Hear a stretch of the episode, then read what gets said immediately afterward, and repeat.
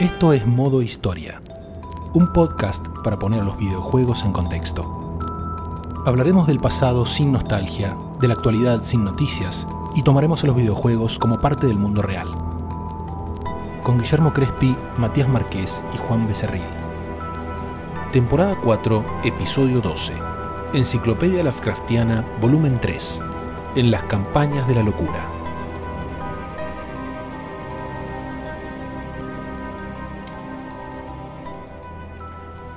Les damos la bienvenida a esta tercera parte de nuestra serie acerca del autor H.P. Lovecraft y su influencia en los videojuegos. En esta oportunidad transmitiendo desde una sede diferente.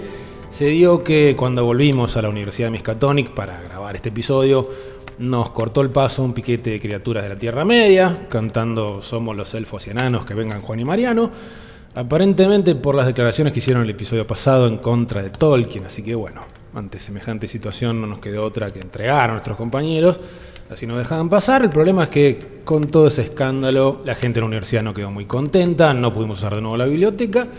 Por fortuna, sin embargo, alguien nos dio una mano, nos salvó la gente de la logia del Crepúsculo de Plata, que le agradecemos un montón, nos trajo a su sede en Limusín, nos ofreció este hermoso salón de reuniones. Así que de nuevo al aire, muchas gracias. De paso les avisamos que dejaron la puerta cerrada, con llave, sin querer, así que bueno.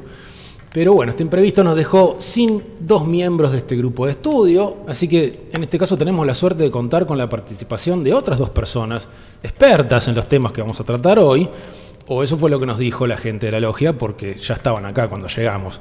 Así que les vamos a pedir que se presenten si son tan amables. Hola, ¿qué tal? Soy Annie, mejor conocida en las redes por eh, Annie Hyde. Estuve trabajando mucho en lo que es periodismo de videojuegos. Al principio me dediqué varios años a eso.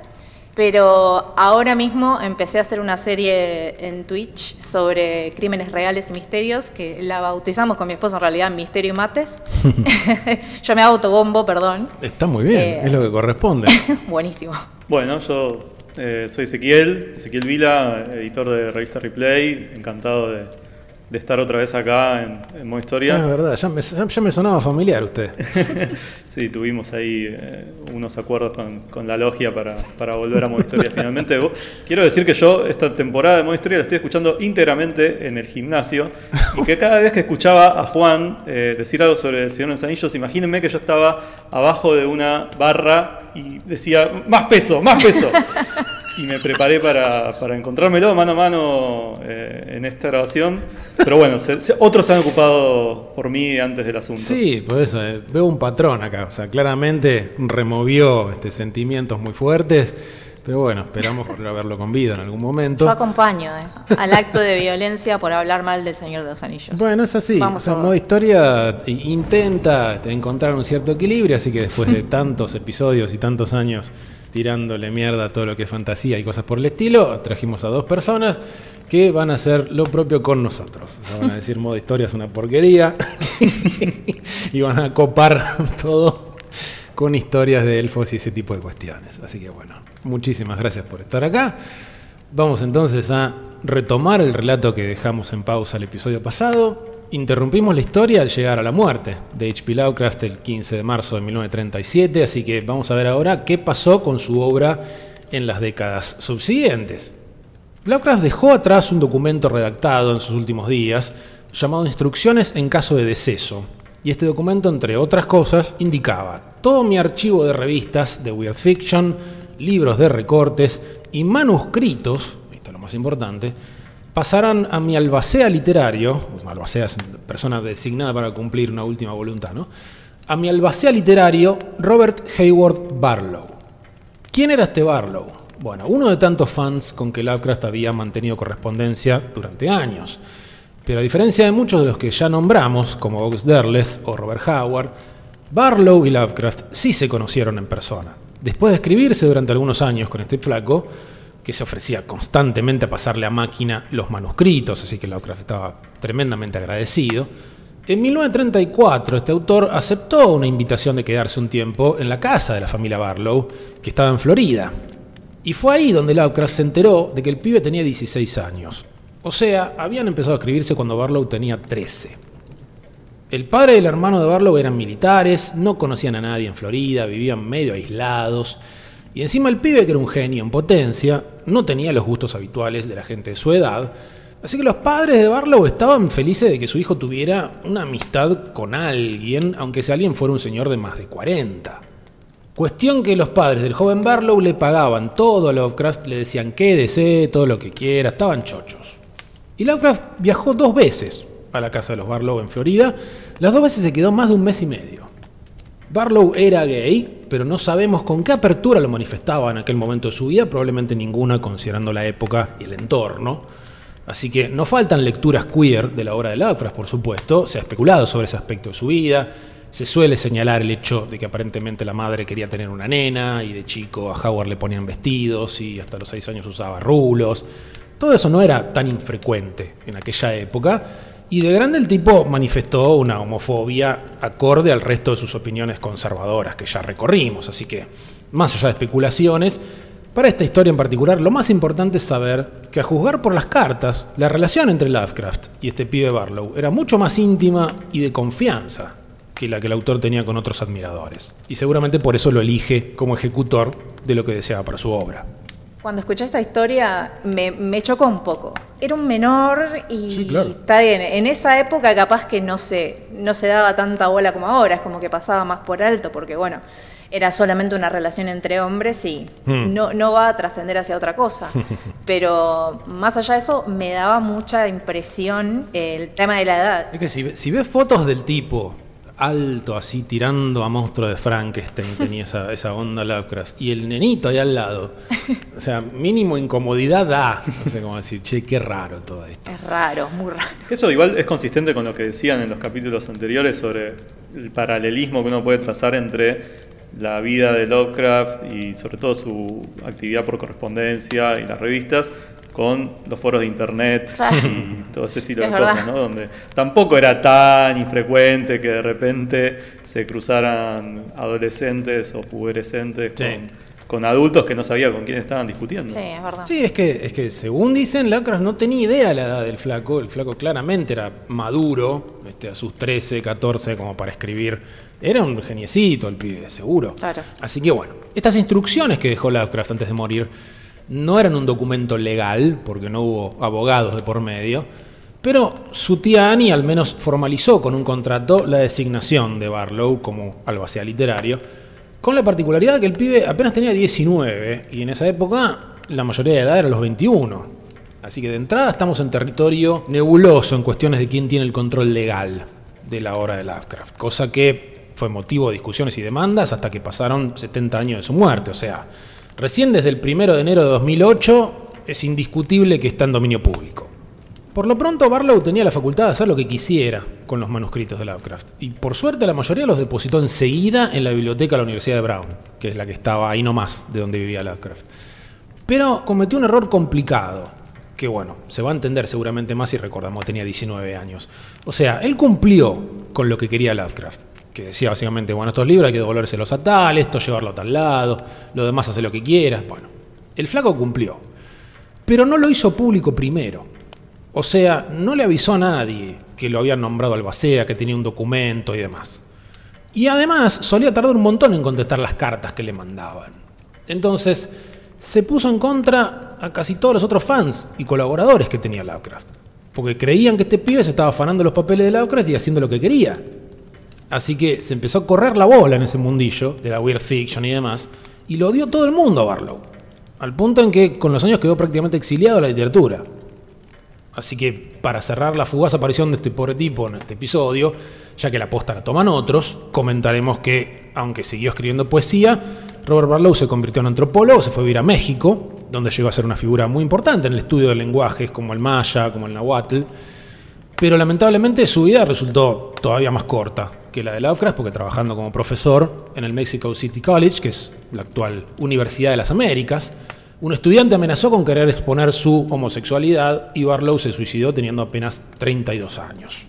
Este dato no será imprescindible para esta historia, pero venimos con historias de racismo, antisemitismo, xenofobia, o sea, estamos haciendo una especie de catálogo de lo peor del ser humano, así que bueno, un ejemplo más en este caso de esto de no dejar al prójimo vivir su vida como se le canta, ¿no?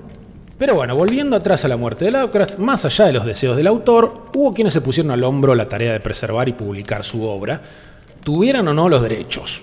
Si vienen siguiendo estos episodios, quizás recuerden a dos jóvenes que habían contactado a Lovecraft cuando tenían más o menos 18 años, que se llamaban August Derleth y Donald Wandry. Bueno, estos dos estuvieron entre los que hablaron pestes de Barlow durante años. Y en el caso particular de Derleth, el tipo, que en la época tenía 28 cuando murió Lovecraft, medio que se autoproclamó este Derleth heredero de su ídolo y enseguida convocó al otro, a Donald Wandry, con la idea de, che, publiquemos las obras completas de Lovecraft en tres volúmenes de tapadura. Así que empiezan a juntar material, la secretaria que tenía Derleth termina armando un documento enorme a máquina para un primer volumen, eran 36 cuentos más aquel ensayo El horror sobrenatural en la literatura. Y no les va a sorprender que ninguna editorial lo compró porque era un libro gigante de un autor al que fuera del círculo de Weird no lo conocía nadie en esa época. Es interesante señalar que si hubieran presentado una propuesta más corta, menos páginas, más barato, probablemente se las hubieran aceptado, pero Darles estaba emperrado con ese formato, así que es muy probable que el asunto pasara en buena medida por mantener el control sobre ese material. Conclusión, dos años después de la muerte de Lovecraft y sin poder vender este proyecto a editoriales grandes, Derleth y Wandry fundan su propia editorial llamada Arkham House y publican el dichoso primer volumen de cuentos de Lovecraft bajo el nombre El extraño y otros. Son 553 páginas en unas 1300 copias que tardaron cuatro años en vender todas. Así que distinta hubiera sido la historia si la primera colección de Lovecraft hubieran sido algunos pocos grandes cuentos, pero editados por, no sé, un Simon Schuster, que de hecho fue una de las grandes editoriales a la cual ellos llevaron este proyecto. Entonces Lovecraft se empieza a esparcir muy lentamente, pero sin alejarse mucho del mismo público que ya leía Weird Tales y de la mano de gente que medio que aplaudía por igual sus mejores obras y las más horribles también. Así que durante unos 30 años, Arkham House y August Derleth fueron la última palabra en Lovecraft. Hay que decir al menos que, más allá de las buenas o malas decisiones y de los grises legales, Derleth hizo mucho para que se publicara la obra de Lovecraft, no solo a través de su propia editorial, sino también insistiéndole a Weird Tales para que publiquen cuentos que habían quedado inéditos, y todas las ganancias de esos cuentos se los dio a la tía Annie, hasta que falleció en el año 41. Eso es lo que a mí me genera un poco de dualidad en lo que siento hacia, hacia Derlet, porque el tipo era un desgraciado, por un lado, y era un ladrón, y más lo que hizo él con la mitología uh Lovecraftiana. O sea, le tengo que agradecer que gracias a él nosotros estamos leyendo Lovecraft el día de hoy, porque eso, todo eso se podría haber perdido. Entonces me da un poco de bronca, pero no sé, hay que ver qué hubiese pasado si todo hubiese quedado en manos de Barlow y hubiese quedado así. Claro, por eso quería comentar esta cuestión, porque Barlow cumplió, y a Barlow tenemos que agradecerle que haya puesto esos documentos en un lugar público. Y al mismo tiempo, este, por mil cuestiones distintas, este, Barlow no, no dejó todo para ponerse a publicar. Como que tenía mucho entusiasmo, mucho empuje, él mismo había publicado algunas cosas de, Lovecraft, incluso encuadernadas a mano, era como que tenía mucho entusiasmo, pero después se terminaba pinchando o metiéndose en demasiadas cosas y demás. Entonces, la realidad es que, mal que nos pese, Derleth y Wandra hicieron muchísimo más para que Lovecraft llegara al público general que Barlow, pero bueno, todo eso como siempre tiene partes positivas y partes no tan positivas. Pero bueno, Arkham House no podía sostenerse publicando obras de un único autor, lógicamente. Así que cada tanto lanzaban colecciones de cuentos del mismo Derleth o de Clark Ashton Smith, otro de los amigos de Lovecraft, y con el tiempo de cada vez más autores de Weird Fiction. Hasta que en 1945 sucede algo muy importante para lo que vendría después. Arkham House publica un libro llamado El que acecha en el umbral, o sea, The Lurker at the Threshold, escrito por H.P. Lovecraft y August Derleth. Recordando el episodio pasado que parte de la producción de este infatigable señor era escribir pastiches. O sea, Derleth escribía obras que imitaban el estilo de otros autores. Lo había hecho con Conan Doyle, así que lo empieza a hacer con Lovecraft. Pero ¿dónde está el problema? Dirán, si el mismo Lovecraft no tenía ningún drama con que utilizaran sus creaciones, como el Necronomicon, Cthulhu, está todo bien, usalo. Bueno, el problema, por lo menos para mi gusto, lo plantearé en tres razones, de la menos importante a la más grave, digamos. Primero, presentaba estas obras como colaboraciones póstumas. Y en realidad venían de las pequeñas anotaciones que hacía Lovecraft en un libro, donde el tipo juntaba ideas, que en general eran una línea, y, muchas veces imágenes que había visto en sueños. no había mucho ahí para hablar de una, entre comillas, colaboración. No es que Lovecraft dejó por la mitad de una novela, entonces la segunda mitad le escribió este o cosas por el estilo. Era por ahí una, una línea de texto que había ahí tirada o dos, el tipo las cruzó y de esa novela, si tiene un 3% de texto de Lovecraft, es mucho. Sea, prácticamente todo Derleth. Pero bueno, eso es lo menor dentro de todo esto. Segunda cuestión, no había nada en esas breves ideas que toma Derleth que sugiriera una conexión con lo que hoy llamaríamos los mitos. Pero Derleth lo llevó todo para ese lado. Y finalmente, para mí lo más grave es muy sencillo, que esos cuentos son una cagada. O sea, son, son, un claro ejemplo para mí de la peor clase de fanfiction. O sea, recién comentábamos que Lovecraft no tiene ningún problema que usen sus personajes, que usen sus lugares, y acá hay una cita de una carta de él. Dijo, cuanto más estos demonios sintéticos sean escritos por diferentes autores, mejores van a volverse como material general de trasfondo. Y ahí está el asunto. ¿Qué hace la peor fanfiction? Estoy diciendo la peor para ser amable, ¿no? Pero bueno. Se obsesionan con detalle de trasfondo y lo llevan al centro aunque no puedan sostener un relato. Pero un detalle de trasfondo no era otra cosa. Y peor, cuando algunos fans se encuentran con una colección de elementos narrativos que sugieren alguna relación entre sí, pero es una relación tenue, caprichosa o incluso inconsistente a través del tiempo. ¿Qué hacen algunos fans? Entran en pánico e inmediatamente empiezan a escribir fanfiction para darle un orden coherente a todo eso. No sea cosa que quede en evidencia que su objeto de amor lo inventó alguien sobre la marcha. Y eso es lo que hizo este tipo. Claramente el único pecado de esos tres es el último, ¿no? Que sea malo. Sí, por eso. Porque la- ya claramente la intención del tipo era que se conformara una suerte de materia, como bien dijiste, como si fuera la materia artúrica, ¿no? Como bueno, son una serie de personajes, mitos y historias que distintos autores pueden retomar. El caso de Román Artúrico, los trovadores de la Edad Media, es como archiconocido de que ahí donde estaban los huecos y los vacíos de las historias, uno se metía y agarraba y, y hacía como su propia historia.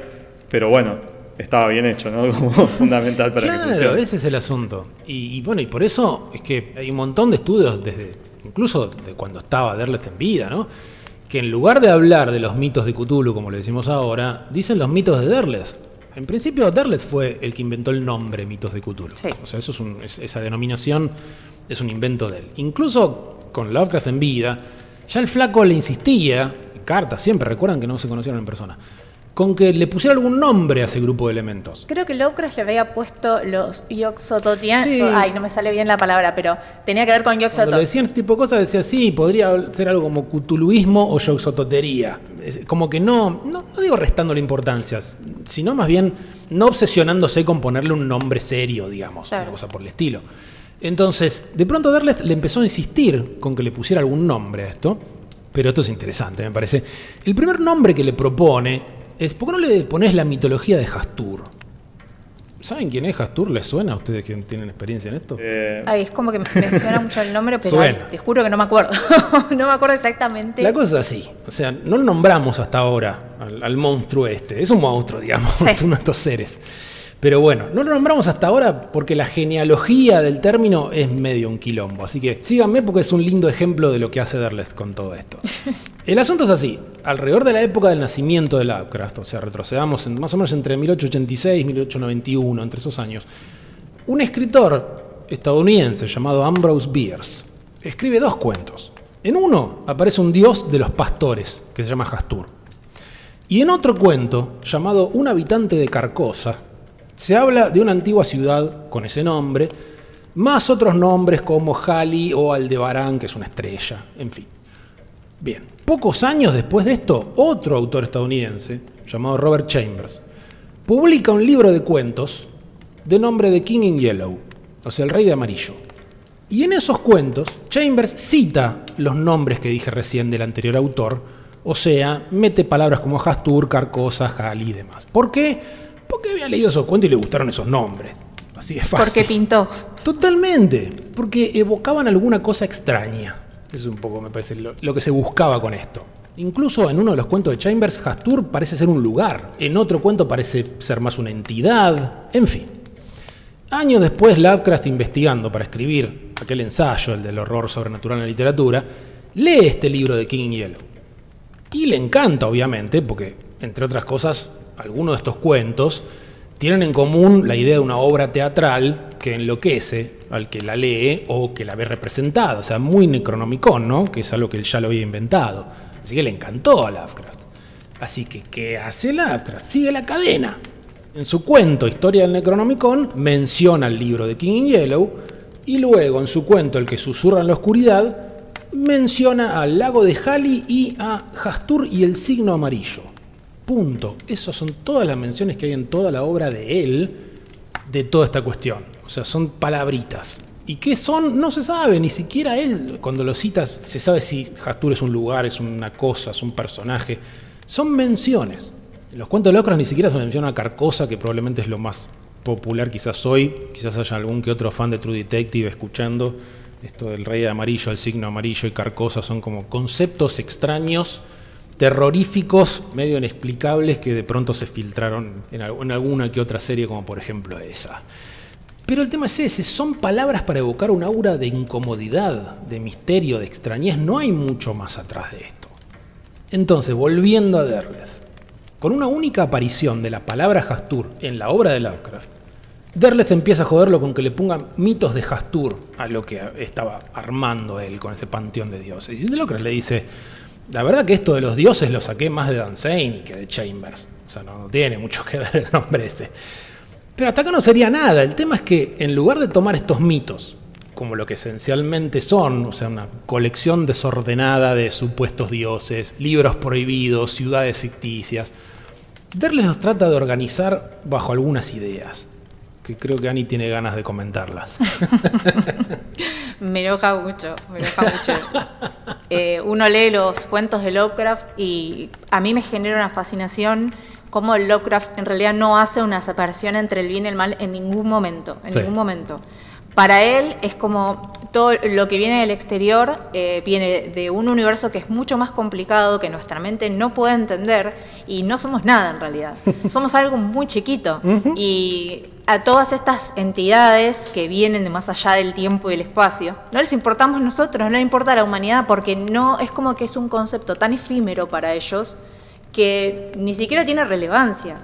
Y el hecho de romper eso, romper esa conexión, a mí, perdón, pero me saca, porque no solo que se inventa Derlet el concepto del bien y el mal, la separación, sino que está vinculado a su religión, porque es cristiano. Sí. Y aparte hace la separación de dioses, diciendo, bueno, estos dioses, digo dioses entre comillas porque no eran dioses en sí, Sí. pero hace esta separación que es, bueno, estos son buenos y estos son malos, pero no existe en realidad. Todos tienen la misma naturaleza. La humanidad no es importante para ellos. Totalmente. Y que incluso, o sea, la parte cristiana está que, que los. O sea, él, él le dice a los buenos le dice este, dioses exteriores, a los malos le dice primigenios. Y este, según él, Lovecraft escribió que, esa es su interpretación, que los primigenios, como Cthulhu, por ejemplo, fueron expulsados de la tierra, como los demonios de- de expulsados del Edén, ¿no? Claro. O sea, literal eso. Entonces, en sus cuentos lees cosas como que Hastur es hijo de Yoxotot y medio hermano de Cthulhu. ¿Cómo, hace- cómo hacer mierda a seres diseñados para que sean lo más raros, incómodos y diferentes? Dales parentescos. Este es el tío abuelo, ¿viste? O sea, este es el primo de. Aparte, O sea- eh, también lo que Derlet hace con esto y que hizo con parte de la obra es darle eh, algo al lector que Lovecraft nunca le quiso dar y es la sensación de esperanza. Y sí. O sea, de que de esto se puede salir, que esto no es el fin de la humanidad. Y eso Lovecraft fue lo que no le quiso dar a sus lectores nunca. Totalmente. Y también es romper esa mística. No tiene sentido. Es que le saca lo único especial que tenía Lovecraft, que sumaba, digamos. Claro, es verdad. Claro. Como que le puso linaje y, y un poco de grieta al- Claro. al, universo de Lovecraft, ¿no? Como un poco más de drama. Sí, no, tremendo. Y bueno, y la otra que, que hizo, que también comparto esa irritación y también me irrita esta otra parte, que es que, que los dioses están clasificados por elementos de la naturaleza, o sea, ahí de aire. No me irrita menos esto, te digo. ¿eh? O sea, según el tipo, Derlet Cthulhu sería de agua, a pesar de que viene del espacio, como bien dijiste. Sí, porque lo considera como que es un pulpo por la, la- la forma Claro. que supuestamente tiene, porque es una interpretación también. Sí, Y el tipo viene del espacio exterior. ¿Qué, qué agua? ponele, ponele que se lo concedemos. Suponete, bueno, está bien, está en el agua, listo. Sí. tiene sentido, perfecto, ok. Bueno, Nyarlathotep es de tierra. Sí. Ok, ok, ponele. Este Hastur, que no sabemos quién es, de aire. Bueno, ponele por 3.000, porque no sabemos ni quién es. Y como de fuego no había ninguno, estamos muertos. Bueno, Derlet inventa uno. Toma, acá tenés, pum. Inventa uno que se llama Kutuga, que es una llama gigante. O sea, más literal imposible. Muy original. Pero bueno, antes de que se me acuse de purista, o no se acusen por lo menos de purista, si Derlet hubiera agarrado lo que hizo Lovecraft y le hubiera agregado una capa de complejidad o de interés, yo lo aplaudo. El tema no es que haya cambiado el sentido de lo que planteó Lovecraft, para mí personalmente tanto, sino que lo cambió por una boludez. O sea, lo, lo sustituyó por algo que es una pavada y le sacó lo particular que tenía, como decíamos recién. Porque como vos decís, los dioses de Lovecraft no son dioses, o sea, eran extraterrestres manipuladores.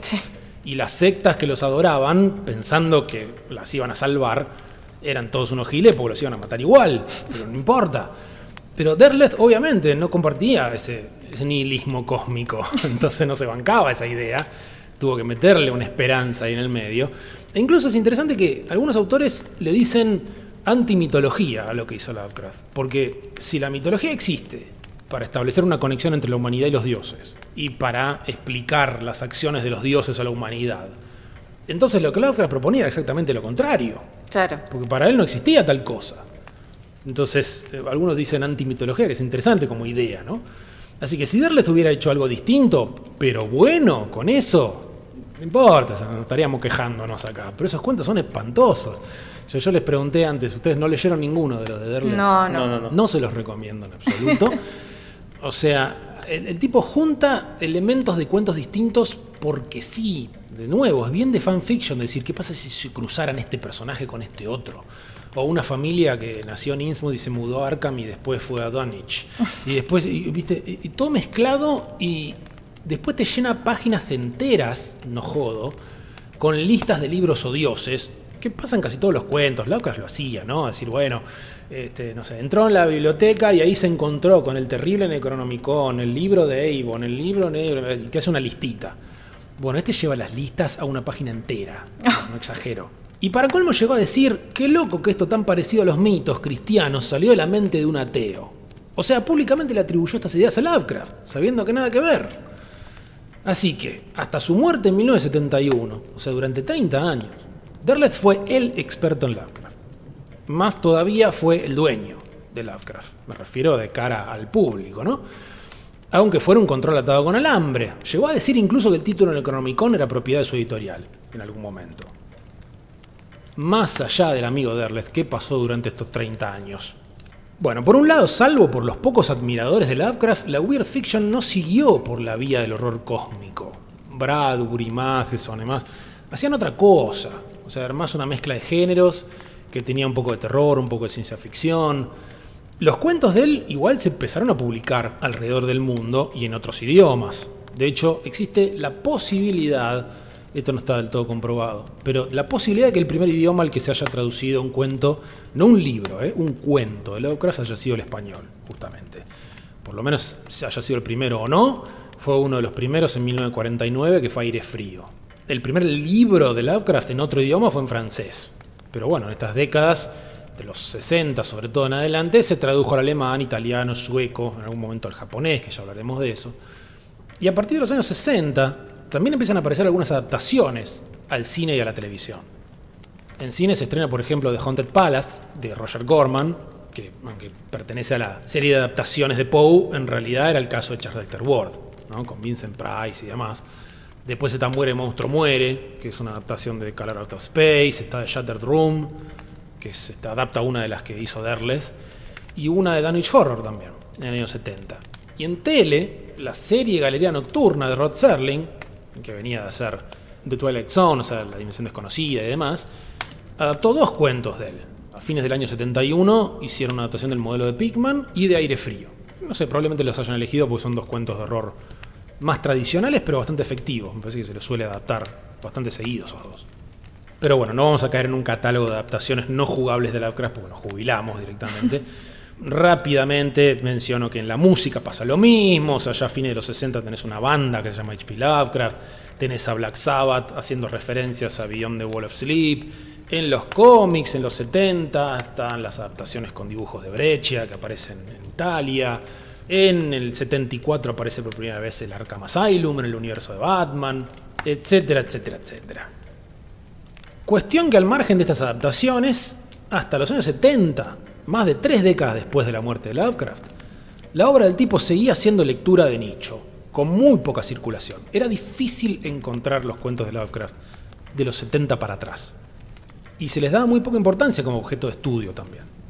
Pero en esta nueva década, luego de la muerte de Derleth, el asunto empieza a cambiar, empieza a crecer la crítica seria de Lovecraft, y el año 75 es clave, porque por un lado aparecen tres libros sobre la vida del tipo, a falta de uno. El más importante es de un autor llamado El Sprague de Camp, que se la considera la primera biografía importante de Lovecraft, y que la publicó una editorial grande, así que tuvo una muy buena distribución.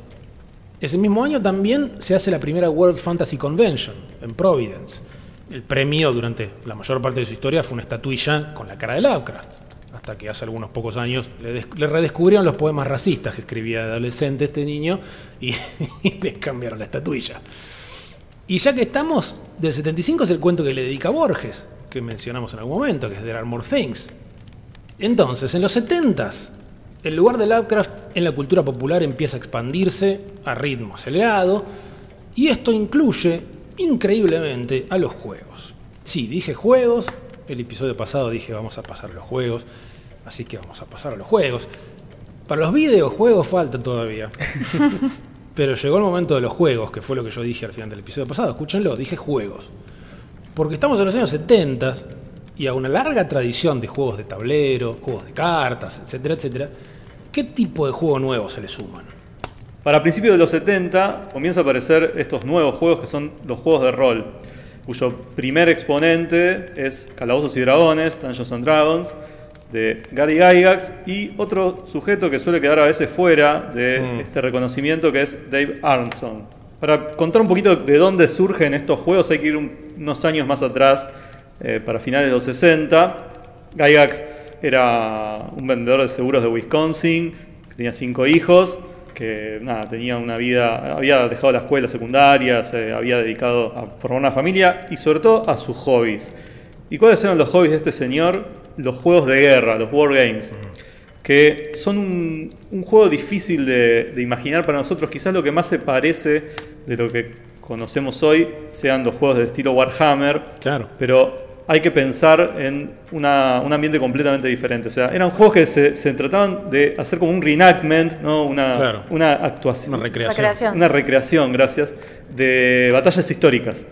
Gygax tenía ¿no? como hobby este tipo de juegos y eh, formaba parte de una sociedad en Lake Geneva, que era el lugar donde él vivía. Nada, era un grupo de personas que se juntaba a jugar estos juegos para tener un contexto, o sea, son juegos en los que se emula en escala con este, figuras, con mesas que tienen como el pastito, los arbolitos, eh, alguna edificación, ¿no? Y con una serie de reglas bastante complejas van recreando esas batallas con este, soldaditos, si se quiere. Sí, yo, o sea, im- imagínense un- el típico sótano Claro. de casa yankee con una mesa, o sea, esas mesas son mesas como para que coma toda la familia, o sea, eran Claro. unas mesas gigantes con una terrible miniatura que ocupaba mucho espacio. Claro, el, el elemento característico para mí de este juego es la cinta métrica.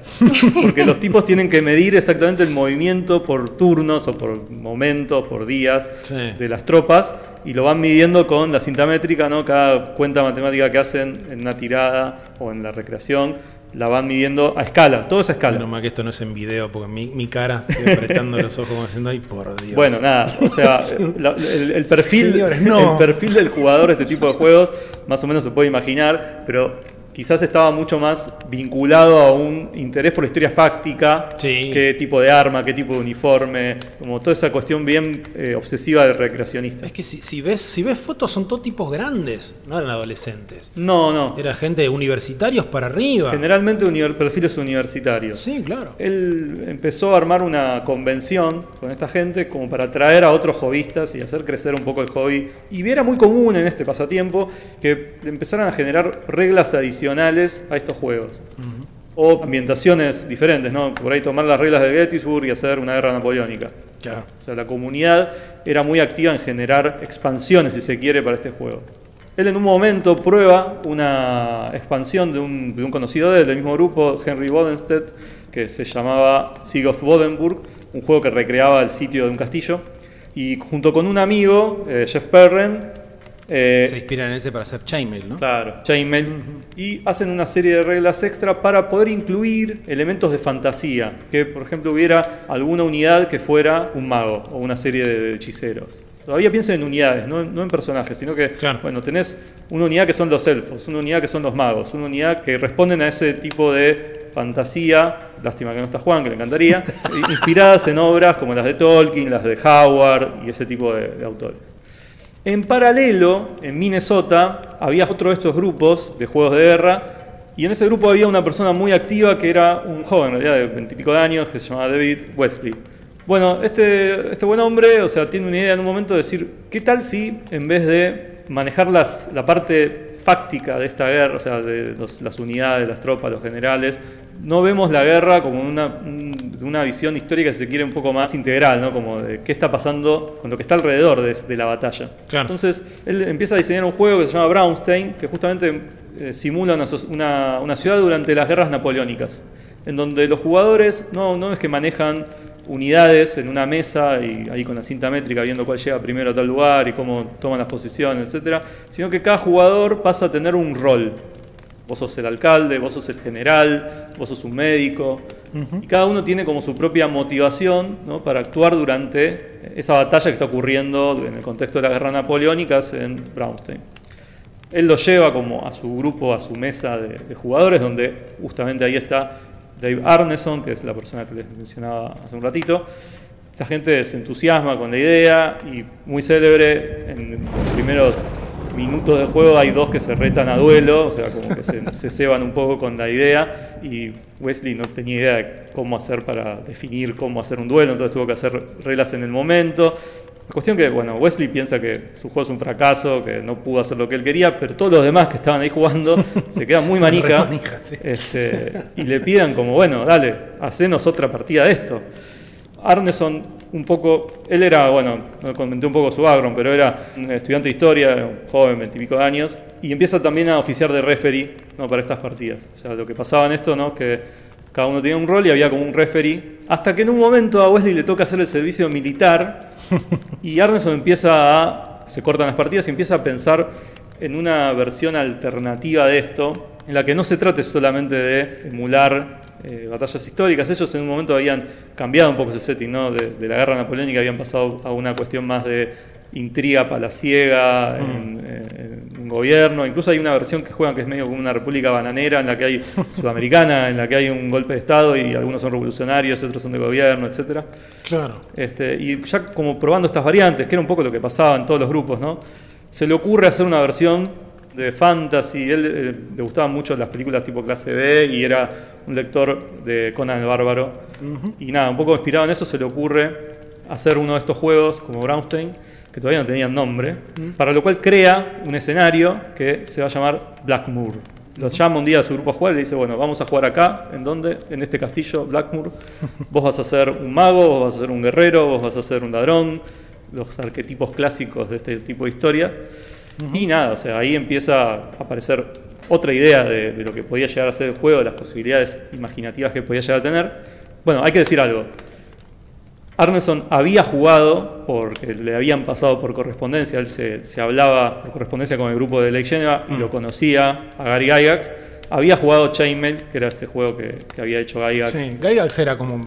Ya era medio una mini celebrity en ese. Claro, porque organizaban esa convención, ellos se habían con- conocido en esa convención, Claro. se escribían, se llamaban por teléfono. Sí, que esa convención, digamos que hoy es la convención de juego de mesa más importante de Estados Unidos, que es Gen Con. Gen Con, O exactamente, sea, tal cual.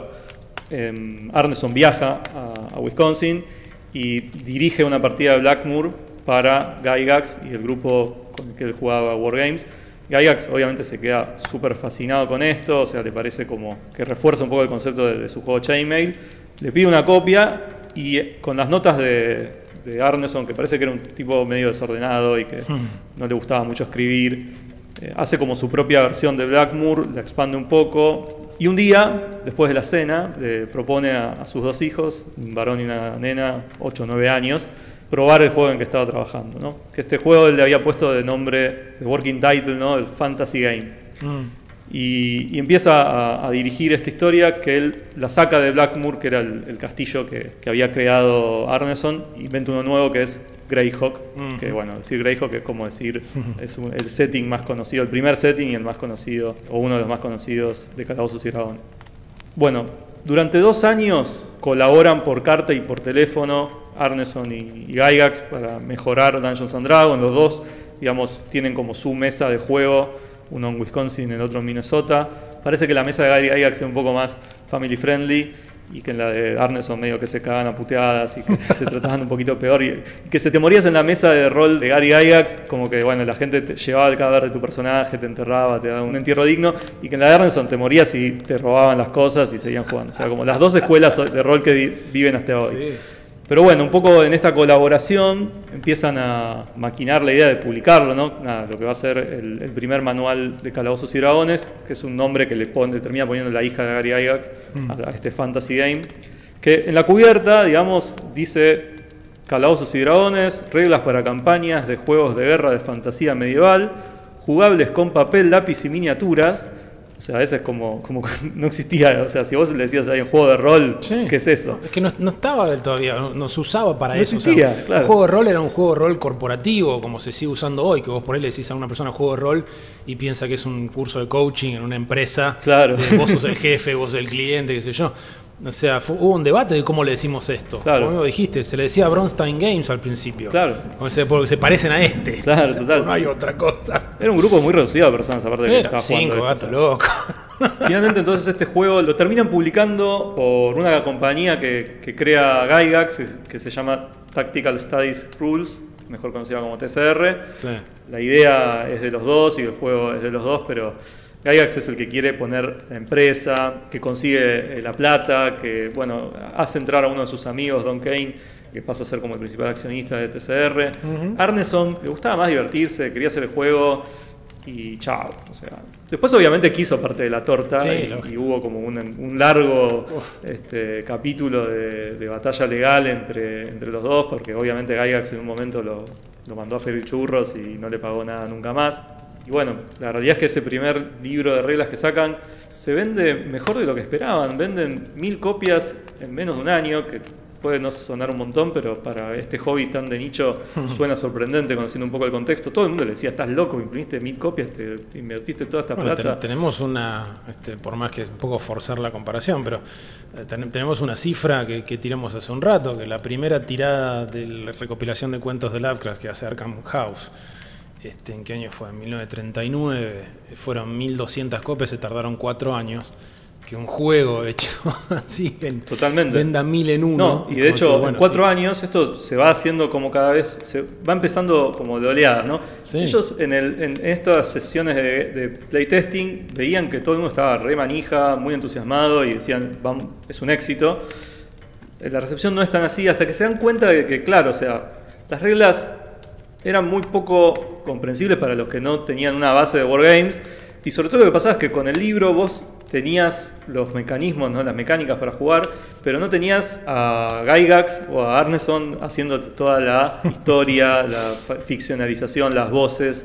Entonces, para la gente era- que compraba eso en una tienda era muy difícil entender cómo se tenía que jugar. ¿No necesitabas las reglas del Chainmail originalmente también? Sí, bueno, no, la primera edición de D&D es una cosa que no se entiende, está llena de contradicciones, de vacíos. La o primera sea, edición son tres libritos que podés conseguir uno o el otro, Sí, los sí. tres juntos, casi milagro. Y encima las reglas del chainmail y después los dados. Sí, o sea, sí, sí, fácil sí. no era, como ya dijimos. ¿Cómo se nota que en esa época la, la sociedad necesitaba una vía de escape, jugar y desprender la mente de la realidad del mundo, ¿no? Bueno, en los primeros cuatro años venden 40.000 copias, o sea, es un Es un montón. montón eso. Para un juego de rol es Sí, un es Es un montón. montón, o sea, y esos primeros años ellos empiezan a encontrarse de a poco con cuál es el negocio. ¿Y cuál es el negocio? O sea, básicamente que no están todas las reglas en un solo libro. Cada tanto te puedo sacar un libro extra con más reglas que te arreglan un poco este quilombo que te armé de, de que siempre se puede completar más, ¿no? Siempre puede haber más reglas, más escenarios, más clases, pero bueno,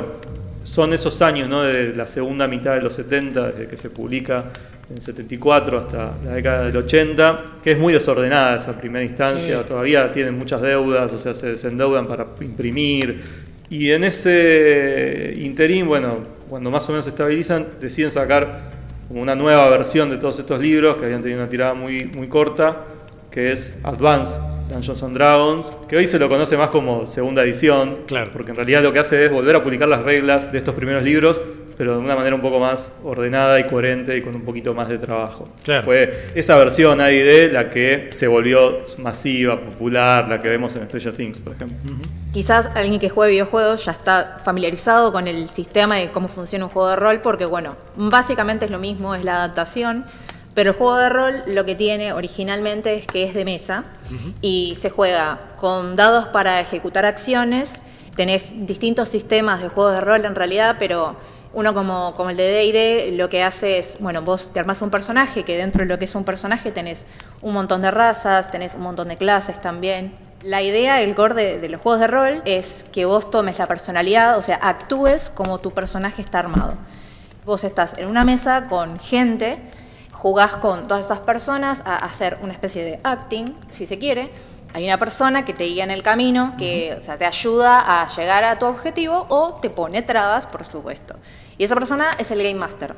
Y vos, en base a la historia que tenés, con tu grupo vas hacia ese objetivo mientras en el medio pasan otras cosas. Es como la vida, pero divertida. El foco principal del juego de rol, o sea, lo que lo distingue es esta dramatización compartida, esta Claro. narración compartida de una historia, que lo acerca más a, a una improvisación teatral de alguna manera, Sí. pero lo que lo vuelve un juego, ¿no? Es esta idea de que no puedes hacer lo que se te cante, no es que Claro. tenés hay un que set de reglas. tirar un dado, hacer un chequeo, Claro, ver- no es gratuito. O sea, es una serie de reglas que te, que te permite interactuar con ese mundo. Claro. Sí, que determinan tus posibilidades de éxito, digamos. Exactamente. Claro. Toda esta parafernalia de reglas en realidad responden al mismo problema que tuvo Wesley cuando hizo Brownstein. O sea, de que el- es un juego en el cual el input es infinito. Claro. Los jugadores de su imaginación pueden querer hacer cualquier cosa y vos tenés que tener reglas que formalicen eso de alguna manera para que Sí, porque si es un mundo no. para cada persona. Entonces, sí. a diferencia de lo que puede ser un videojuego donde las interacciones siempre son limitadas, por más que sea un juego open world y Claro. de última generación y lo que fuera, Los NPCs digamos, están programados. Exacto. Exactamente, todo el juego está programado. En cambio, en el juego de rol, eso va ocurriendo sobre la marcha. Hay cosas que están preparadas de antemano y desde la historia, desde las reglas y lo que fuera, pero la ejecución, digamos, el juego mismo pasa por la performance de esas reglas y no como algo que esté predefinido. Claro. Y aparte también tiene mucho que ver con tu iniciativa. Es como que vos tenés un mundo de posibilidades y de repente vos podés plantear algo más al máster que lo recontra descoloca. Y eso también lo manejás vos como personaje. Obviamente también está limitado por las tiradas de dados. Como decía ese, no puedes ir haciendo de todo Sí, claro. y llevando a todo el mundo por delante, sino también sería súper aburrido porque estarías re OP. Me parece a mí también por la predisposición, porque recién hablamos de la predisposición de los jugadores, pero también de quien dirija el juego, porque Claro. Lamentablemente la- las pocas veces que he jugado, a veces me han tocado este, personas que algu- algunos dirían nazi de las reglas, Sí. Claro. que cuando uno improvisa algo de buena fe, empecemos por ahí, porque a veces hay quien improvisa porque tiene ganas de joder, digamos que uno improvisa de buena fe y la respuesta esencialmente es, bueno, si te vas del camino te mato. Claro, O sea, sí, no, hay- no. A ver, O no hay nada. la clave es tener un buen máster. Sí, no, y- y en realidad que haya buena onda en la mesa, ¿no? La mesa me parece que es el- Sí, Sí, sí, porque el si punto. jugás con gente que, que no, eh, No, también se te totalmente. recomplica. Ni hablar. Y bueno, como mencionamos un par de veces, o sea, este tipo de estructura de publicación que hace que vos tengas un grupo de reglas que no solo te permite jugar diferentes escenarios que vienen en ese mismo libro, sino también te permiten crear escenarios a vos sobre ese mismo sistema, incluso lo que se conoce como campañas, que esencialmente son conjuntos de escenarios relacionados y demás. Bueno, esto hace que se sostenga a lo largo del tiempo y que de pronto aparezcan estos suplementos como el que aparece en 1980 para Advanced Dungeons and Dragons, uno de tantos, por supuesto, que es relevante para lo que venimos hablando, porque quizás algunos se olvidan de esto que tiene que ver con todo este asunto. Bueno, obviamente el primer juego importante, y quizás a secas, porque la verdad que de la evidencia que he encontrado me parece que antes no hubo ninguno, después de videojuego veremos otra cosa, que adapta cuestiones de Lovecraft, tiene que ver dentro del campo de los juegos de rol, entonces siendo un tipo de juego nuevo, una buena oportunidad para charlar un poco del tema. Ahora, Advanced Dungeons and Dragons en el año 80 decía, aparece con uno de varios suplementos que se llamaba Deidades y Semidioses, Enciclopedia de Dioses y Héroes de Mitos y Leyendas.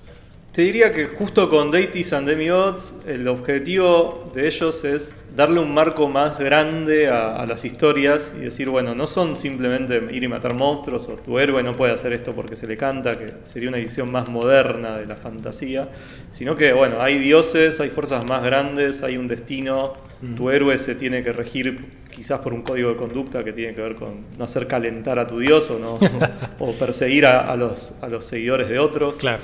Y bueno, este, este libro, Deities and, and Demigods, me parece que vos ibas a este punto, ¿no? Es, adapta a los dioses, entre comillas, a, a, las entidades, a los personajes de los mitos de Tulu. Uh -huh. e, e, incluyen dentro de los numerosos panteones que tiene este libro, en donde están, por ejemplo, no sé, dioses sumerios, sí, griegos, ¿no? griegos, nórdicos, son y diez, entre ellos están. Son 17 en sí, total. Sí, todos. Bueno, un poco de ID lo que viene a traer es como súbanse todos, o sea, no, no hay una excesiva coherencia interna que diga, bueno, se trata sobre esto, sino es como toda la fantasía, todas las mitologías adentro. Sí. E incluyen bueno, los, a, a las creaciones de, de, Lovecraft y compañía. Es una operación medio pop, sí. de alguna manera, ya traer a todos estos dioses de las culturas milenarias de la humanidad y también a los de Lovecraft a un juego en el cual de repente vos podés decir, bueno, Tulu, ¿cuánto, cuánto HP tiene? ¿Cuánta vida tiene? 400 puntos de golpe. Sí, sí, sí, es un poco reducir en escala, todavía más, lo vuelve un poquito más caricaturesco Totalmente. A, a, lo que veíamos antes, ¿no? Pero bueno, o sea, quizás sí, sí, es interesante decir que la primera impresión como que uno puede tener de, de Calabozos y Dragones es esta idea de la alta fantasía, de Tolkien, uh -huh. de Howard, ¿no? de ese tipo de, de, literatura.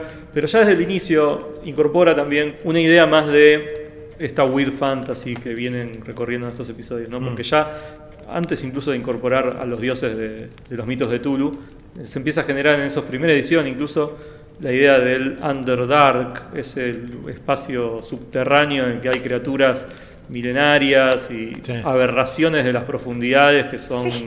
este, criaturas antiguas que fueron desplazadas por la humanidad. Los profundos. Claro, bueno, hay una, una versión de los profundos de D&D que son los sí.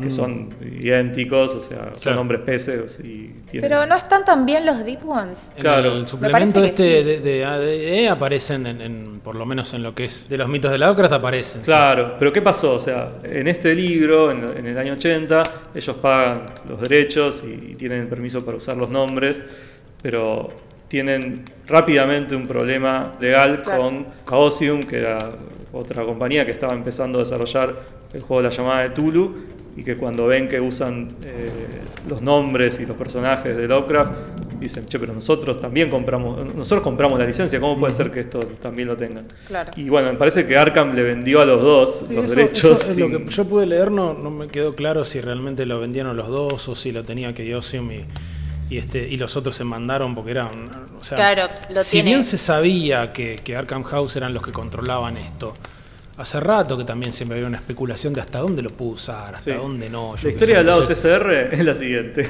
Ellos igual tuvieron problemas de quilombo de copyright con todo el mundo, o sea, venían sí, de tener... Con, habían un, puesto hobbits en la primera versión. Habían puesto hobbits, claro. Balrog, exactamente, sí. venían de tener un, un quilombo legal. Parece que por eso, justamente para hacer este libro, se contactaron con Arcan y claro, pagaron la licencia, se cubrieron. Mm, okay. Chaosium les hace igual la, la demanda Dicen en las biografías, ¿no? en, los recontos, que si se hubieran presentado a juicio lo podrían haber ganado, pero en ese momento TCR no estaba en condiciones de invertir en abogados y entrar en un quilombo judicial. Hmm. Y lo que hicieron fue, supuestamente, un acuerdo con Causium para que ellos puedan usar algunas reglas de DD en su juego y que no los demandaran por la utilización de los personajes, porque no continuaran con ese cease and desist. Claro. Encima el libro este, de Itis and Demigods, era uno que se estaba vendiendo bastante bien y que no daba sacarlo de circulación. Sí, le metieron la, la o sea, agradecimiento especial claro.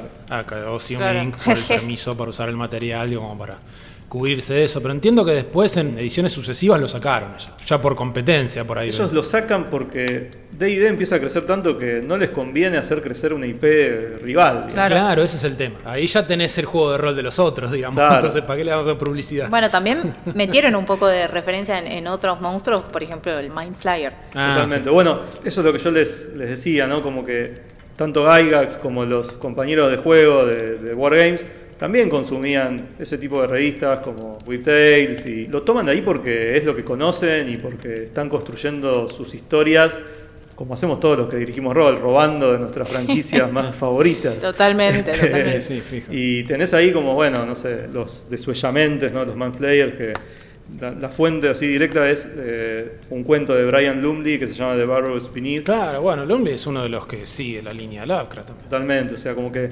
era la literatura que, que consumían, por decirlo de alguna manera. De hecho, hay un dios muy importante en, en Greyhawk, o sea, en el setting original, Mm. Zaris Doom, que está basado en un cuento de Clark Ashton Smith, Sí. que fue publicado en Weird Tales, o sea, hay un personaje llamado Tasaidon, que era también un demonio dios de las profundidades, etc. Incluso eh, Vecna, que es el, este, Mm, el sí. villano de, de la temporada de, de Stranger Things, aparece en un libro llamado Eldritch Wizardry, que fue uno de los primeros suplementos que salieron para el primer Dungeons and Dragons. El Sí. nombre es un anagrama de Jack Vance, Mm. es un escritor de ciencia ficción del que tomaron, y de fantasía, del que tomaron, por ejemplo, el sistema de, de hechizos de Dungeons and Dragons. Y ahí aparecen este, dos artefactos, en realidad. No aparece Vecna como personaje, aparece el ojo y la mano de Vecna. Y eso está inspirado en la serie Eternal Champions de Michael Moorcock, Acá, otro. este, donde también hay como, eh, bueno, la mano y el ojo de un hechicero antiguo. Y Ujú. le van robando de todos lados. Sí, sí. Dicho sea de paso, esto de que en Stranger Things el monstruo final que tienen en esa campaña es Vecna, Mm. quiero decirles que es un anacronismo porque Vecna como monstruo aparece recién en 1990. Así Ay, que, ah, tómesela. Si ustedes vieron la temporada y dijeron, mirá qué Eh, bueno cómo abran- está abran- recreado esto. ábranme la ¿no? puerta. Espera que voy a pedir que destraben la puerta porque no quiero estar encerrado con esta Pero gente. que tiene razón, me sale tiene con razón. anacronismo. Hay ¿Qué me muchos importa, anacronismos en señor? Stranger Things igual. Sí, sí, Pero como bueno. que los pibes ya parece que tienen 35. Sí, sí, sí. Y bueno, amigo, ¿qué quieres que te diga? Entonces Lovecraft y muchos de los que estaban en su círculo, ya hablamos de la relación con Robert Howard, de Ashton Smith, Michael Moorcock, que es otro que, tiene mucho que ver con la influencia, de, de lo fantástico en todo tipo de juegos y demás. O sea, era lo que leía esa gente en esa época, sencillamente. Lo mismo, por supuesto, Tolkien y demás. Pero bueno, dentro de todo este gigantesco caldero, de pronto en D&D con estas criaturas y estos mundos fantásticos se terminan filtrando, por ejemplo, algunos de estos personajes Lovecraftianos y demás. Y en paralelo con todas estas cuestiones, si nos retrocediendo aunque sea un poquitito a fines de los años 70, hicimos referencia en algún momento a una empresa llamada Chaosium, que tiene la licencia, comentábamos hace un rato con respecto a Arkham House, para hacer algún tipo de juego de rol y que sería el conocidísimo Call of Cthulhu. Así que vamos a pedirle a Ani que nos sintetice un poquito de dónde surge esto para ver, o sea, no solo cómo adapta este juego, la obra de esta gente, sino también qué tipo de modificaciones hace a lo que era un juego en ese momento. Porque D&D y Call of Cthulhu son, por supuesto, que puede gente que disfrute los dos. Son, a su de- manera son, son polos muy opuestos. Claro, es claro, totalmente. Bueno, el juego de rol de Call of Cthulhu, que fue la primera vez que apareció Lovecraft realmente en, en una mesa con dados, no tanto como habíamos mencionado antes con el bestiario de D&D, el juego Call of Cthulhu se lo debemos a esta empresa, Chaosium, que fue fundada por Greg Stafford, y la idea de esta empresa originalmente no era ser una empresa de, para publicar juegos de rol, sino juegos de mesa. Simplemente para adaptar una idea de mundo que Stafford había estado creando desde el año 66 en su cabeza. Él tenía un mundo planteado que se llamaba Gloranta Mm. y él quería adaptar ese mundo a un juego. Más adelante, Chaosium empieza finalmente a trabajar en lo que es juegos de rol. Y uno de los primeros juegos de rol que tuvo Chaosium fue RuneQuest, que quizás lo, lo conozcan de nombre, es- Sí. dentro de todo de la, de la comunidad de juegos de rol es bastante conocido. Pero uno de los más importantes antes de Call of Cthulhu es Pendragon, Mm. que Greg Stafford dijo que era como su obra maestra. Pero bueno, ya llegando al año 81 es cuando al fin ve la luz el juego de rol Call of Cthulhu. Sandy Peterson, que era uno de los que trabajaba en Chaosium, había pedido incluir un suplemento de Tulu dentro de RuneQuest, con Mm. las tierras de ensueño. Eh, el desarrollo de, de Call of Tulu, del juego en sí, fue pasando por un montón de manos. Fue yendo y viniendo, yendo y viniendo. Se iba a llamar Dark Wars, Mundos Oscuros. Lo que tiene de particular el Call of Tulu y por qué es tan diferente a D&D, a pesar de que tiene también muchas cosas de Dungeons and Dragons, como, como habíamos dicho antes, Call of Tulu es, primero que nada, un setting muchísimo más oscuro. Dentro de todo fijo, ya está, vamos, estamos hablando de los años 20. Lo que pasa es que en, en las circunstancias en las que te pone el juego, es un juego que se desarrolla en capas. Vos empezás con tu personaje tratando de resolver un misterio o algo que parece simple, que es algo normal a simple vista, a medida que pasa el tiempo y a medida que vas jugando vas abriendo esas capas y te vas dando cuenta que la historia en la que estás metido es muchísimo más compleja de lo que vos habías pensado. Y siempre esa complejidad tiende a lo oscuro, a algo terrible, a una secta, a un culto, a un secuestro, a un sacrificio. Sí, al apocalipsis directamente. Claro, es, es apocalíptico, es totalmente apocalíptico. Porque aparte lo que impone en el sentimiento del jugador no es ese sentimiento de, de aventura y muchas veces felicidad que, que te pone D&D, sino que es un sentimiento de desesperanza. Porque vos sabés que hagas lo que hagas, tu personaje tiene muchísima más desventaja sobre las cosas contra las que tendría que pelear. Sí. Es lo que decíamos antes. Si ves un monstruo en Call of Tulu, no seas un héroe, corre. Yo recuerdo el, comentario de cuando te decían, che, ¿qué onda este juego? Era, mira, está buenísimo. Eh, cuando jugás, tu personaje o se muere o se termina volviendo O loco. se vuelve loco. Claro, es buenísimo porque muchas veces te dicen los mismos masters, cuando vas a empezar la partida, te dicen, bueno, armate tres personajes por lo Claro. menos. Sí, sí, Es sí, decir, sí. pero. ¿tan en el horno estamos? Sí. Eh, vos sabés que, bueno, una de las cosas que más tenés que cuidar en el juego es la sanidad. Porque es lo que decía ese recién, tu personaje se puede volver loco. Y eso no es que podés pilotearlo como un juego como, no sé, Vampiro en la Mascarada, que jugás con un Malkavian, una clase de vampiros que parece a simple vista que están medio pirados, pero en realidad no del todo. No podés rolearlo así. Si estás loco, te vas a un manicomio. Claro. Fin. Sí, además. no hay es mucha que- vuelta que darle. No es que, bueno, perdiste tres puntos de locura, tomate una poción y se te cura. Claro, no, claro, Ya claro. está. Viste, loco, y cada vez te vas a volver más loco y no te, no te recuperás de Sí, eso. Claro. incluso una de las habilidades, porque esto, a diferencia del sistema que tiene eh, D&D, del tema de clases y demás, este es un sistema por habilidades donde vos decís, mi personaje está bien, tiene tal profesión, pero podés, si querés, repartir puntos entre una lista de habilidades enorme, Claro. disímiles entre sí El- incluso. Justo está- estás hablando de lo que es el Basic Role Playing System. que Claro, existe, de- de que que es lo que ellos mismos inventaron en Chaosium. El primer experimento de implementar esta, esta modalidad de juego fue en RuneQuest, Claro. precisamente. Y está basado en lo que serían siete características que tiene tu personaje. Y bueno, los puntos están representados en porcentuales en las hojas. No sé, tenés 55% en algo. Vos tiras un dado y el, si el porcentual es de 55 para abajo, es un éxito. 55 para arriba es un fracaso. Claro. Es como es todo lo contrario. Tenés que, sí, tenés que invertir la cabeza. Claro. Sí, sí. tenés que. Lo peor de todo sí. es que es, es realmente más básico que D&D. Claro. Pero al principio, cuando te tenés que acostumbrar a eso, parece que es mucho más complicado. Mm. Claro, o sea, si vos, por ejemplo, en el juego de rol querés convencer a alguien, ¿no? En D&D vas a tener que hacer una tirada de Persuasión. o diplomacia, dependiendo más o menos de la situación en la que estés, en la que el máster te va a decir, bueno, esta es una tirada de clase de dificultad 20. Claro. Entonces vos vas a tener que tirar un dado de 20 y sumarle lo que tengas en tu skill de persuasión o diplomacia. Si sacaste 19, fallaste, si sacaste 20 o, o más, la pasaste. En cambio, en Call of Tulu no, no, no, no hay una dificultad que se asigna, sino Sí. que, bueno, tenés una persuasión, No, claro. es sí, abajo sí. o arriba de Sí, esto y ya tenés que está. pasar una tirada de este, tal, este, Sí. hay uno en español charlatanería, le ponen uno, este, y tengo 10%, entonces tenés que sacar 10 o menos, no es que se le asigne Claro. una dificultad en ese sistema. Entonces, también es por eso que se usa el, el dado de 100, que es como vos decís, un Claro. dado de 100 caras. Oh.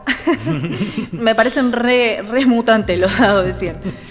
No, pero lo, lo que yo quería comentar que en referencia a eso que decíamos del sistema y demás, porque vos comentabas el tema de la, de la sanidad o la cordura, ¿no? Sí. Que es que incluso no solo es un tema de penalización, como decís, bueno, este, ves a un monstruo, ves una cosa horrible, entonces te- va bajando como que te bajara la energía, ponele. Ese es un aspecto que por supuesto que está, y como dice ese, no es que lo subís de la nada, así mágicamente como quien recupera con una poción. Pero incluso lo positivo, o sea, cuanto mejor te va en el juego, tus personajes también tienen una característica que es mitos de Cthulhu, que cuanto más sube, menos es tu cordura máxima. Claro. Claro. Porque literalmente saber más... Te vuelve más loco. Sí, o sea, lo- ya lo venimos diciendo estos últimos episodios, o sea, la- el conocimiento lleva a la locura. Es una manera bastante interesante de plasmar ese universo, que de cualquier manera se me ocurre, si ustedes me permiten, voy a tratar de despertar a Matías, a ver si, porque él jugó este, este juego y me parece que él puede comentar una anécdota. Perdón, si escucharon un ronquido les pedimos disculpas a los oyentes, pero Matías está durmiendo acá. No. Mato, Estamos, ¿me estamos. Estamos, estamos, estamos acá. Estamos acá. Estamos, ok. Sí, sí, sí, sí, estamos, estamos acá. Estamos acá. Alcanzar un mate, algo. Bueno, nada, Mato, quiero que cuentes. Sí. Vos jugaste Call of Cthulhu conmigo cuando éramos unos jóvenes de 17, 18, una cosa así. Sí. Y estábamos hablando, y vos estabas durmiendo, pero estábamos hablando de lo que tiene que ver con la desesperanza, este, lo, lo terrible del juego donde tranquilamente te puede matar al personaje. Sí. Nosotros tenemos una anécdota con un amigo nuestro una vez que estábamos jugando, que me parece que es mejor que la cuentes vos.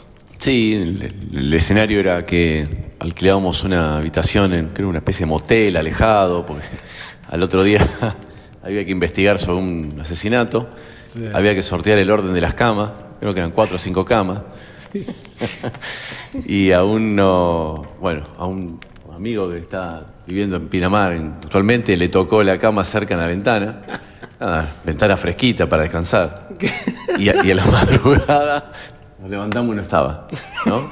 Eh, lo- parece que lo, Parece que lo secuestraron. lo adujo, lo adu- se lo llevó alguien, sí, no, y ofuscado no, no aceptaba que su destino. Claro, nuestro amigo, les- el- o sea, el máster le dijo, este, bueno, te toca a vos. O sea, porque tiró los dados y te toca a vos y qué sé yo. Claro. Y se quedó con cara de culo sentado en un sillón el resto del juego. Es un berrinche importante. Este, con la creo que nunca nos odió tanto. Sí, sí. Terminó el juego, o sea, no, no es que terminó que murió el personaje, sino que, que abandonó él este, en su berrinche, brazos cruzados en un costado, diciendo con la mano, jueguen, jueguen, jueguen ustedes. Intentamos salvarlo, pero no, no hubo caso, se había retirado. Claro. No, pero otro caso, el experto en natación que murió ahogado.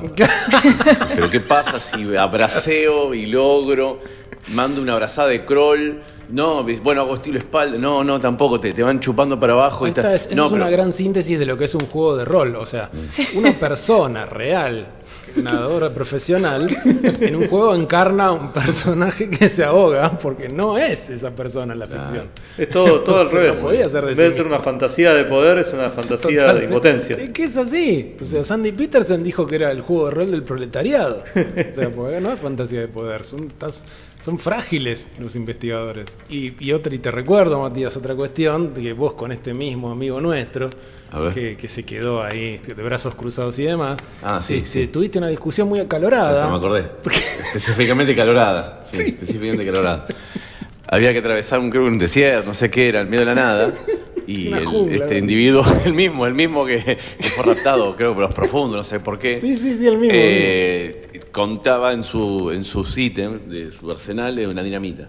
Y no quería alargarla, y bueno, 45 grados la sombra, y iba a explotar, y no la quería alargar. Y bueno, se volvió a acalorar la discusión. Este, mi avatar le pedía que deje la, gra- la dinamita de un lado y él quería que no, y creo que no sé si terminó volando por el aire con la dinamita. Creo que te vi más caliente que jugando al fútbol. Puede ser, O sea, puede con- ser, no lo podía creer, estaba ofuscado. No, lo- Boludo, eh, oh, la dinamita, sí. nos vas a matar a todos. Sí, nos sí. vas a matar a todos. Pero bueno, en el medio de toda esta conjunción de elementos que vienen de los cuentos de Lovecraft y demás que destilan en este juego en particular, diseñado por este señor, principalmente por Sandy Peterson, aparece algo interesante que mencionaba Annie recién, que es que el trasfondo es el de los años 20, pero algo que me parece que, está bueno subrayar, porque en Chaosium a nadie le gustaba Lovecraft, salvo a Sandy Peterson, que igual él empieza a trabajar en, en Chaosium fijo después de la salida de este juego. En ese momento estaba como desde su casa, freelance y demás. Y en Chaosium a nadie le gustaba Lovecraft, pero lógicamente necesitaban algún punto de contacto, digamos, como para engancharse con eso, más allá de que en cuanto Sandy Peterson se entera, le dicen, bueno, ¿lo querés hacer vos? Digamos, la gente de Chaosium tiene la, la inteligencia de decir, esto lo tiene que hacer alguien que realmente le guste, entonces se lo dan a alguien que le gusta. Pero el resto también tiene que laburar en el libro, las ilustraciones y mil cosas.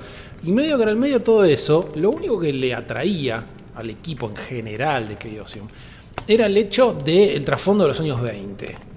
Que es una cuestión que viene prácticamente de rebote en la obra de Lovecraft, porque sacando los cuentos de adolescente y las revisiones, el 70% de la ficción del tipo la escribió en la década de 1920, claro. Y en la mayoría de los casos, por extensión, esas historias transcurren en esa década.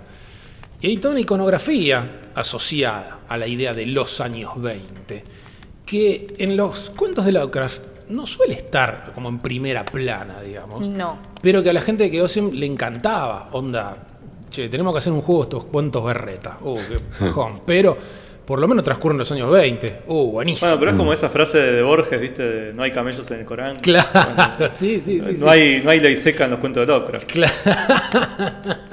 Exactamente.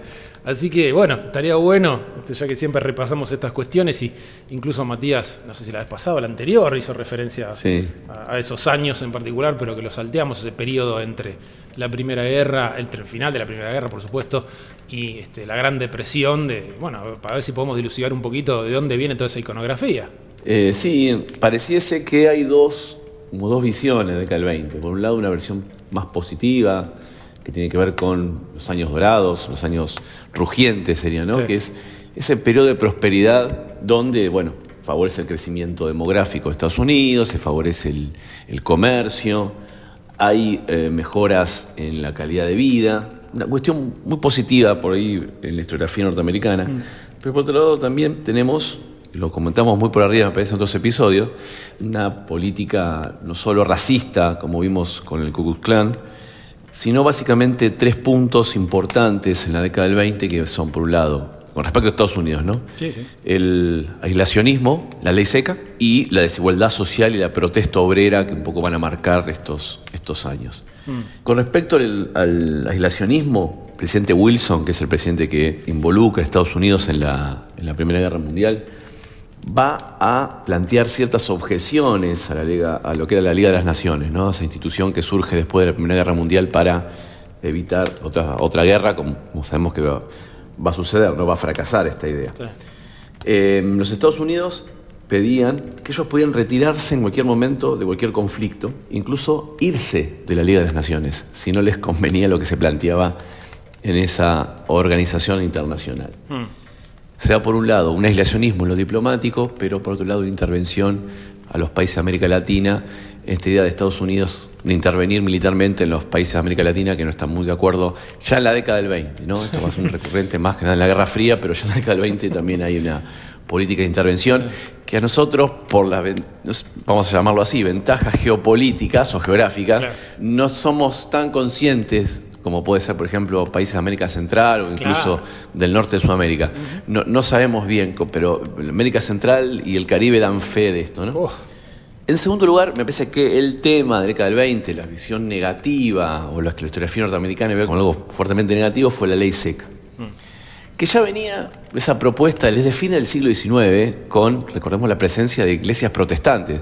Cuando hablamos del episodio de Nueva York, hablamos un poco de influencia de estas iglesias y de la religión en las cuestiones de prohibición del alcohol y otros tipos de vicios. ¿no? Hay un discurso a comienzo del siglo XX muy hegemónico, podríamos decir, que planteaba la bebida como los gran responsable de todos los males de Estados Unidos. Entonces, la culpa de la violencia familiar es el alcohol, la misma fuente, ¿no? Claro. La culpa de la- del racismo es del alcohol. O sea, todos los problemas sociales de Estados Unidos derivan de, de la bebida alcohólica. Y eso se va a aplicar más que nada con la sanción de la decimoctava enmienda. Ahora, echa la ley, echa la trampa, ¿no? Muchas veces las mismas autoridades policiales y políticas eran cómplices de la mafia, ¿no? Y los resultados, ¿cuáles van a ser?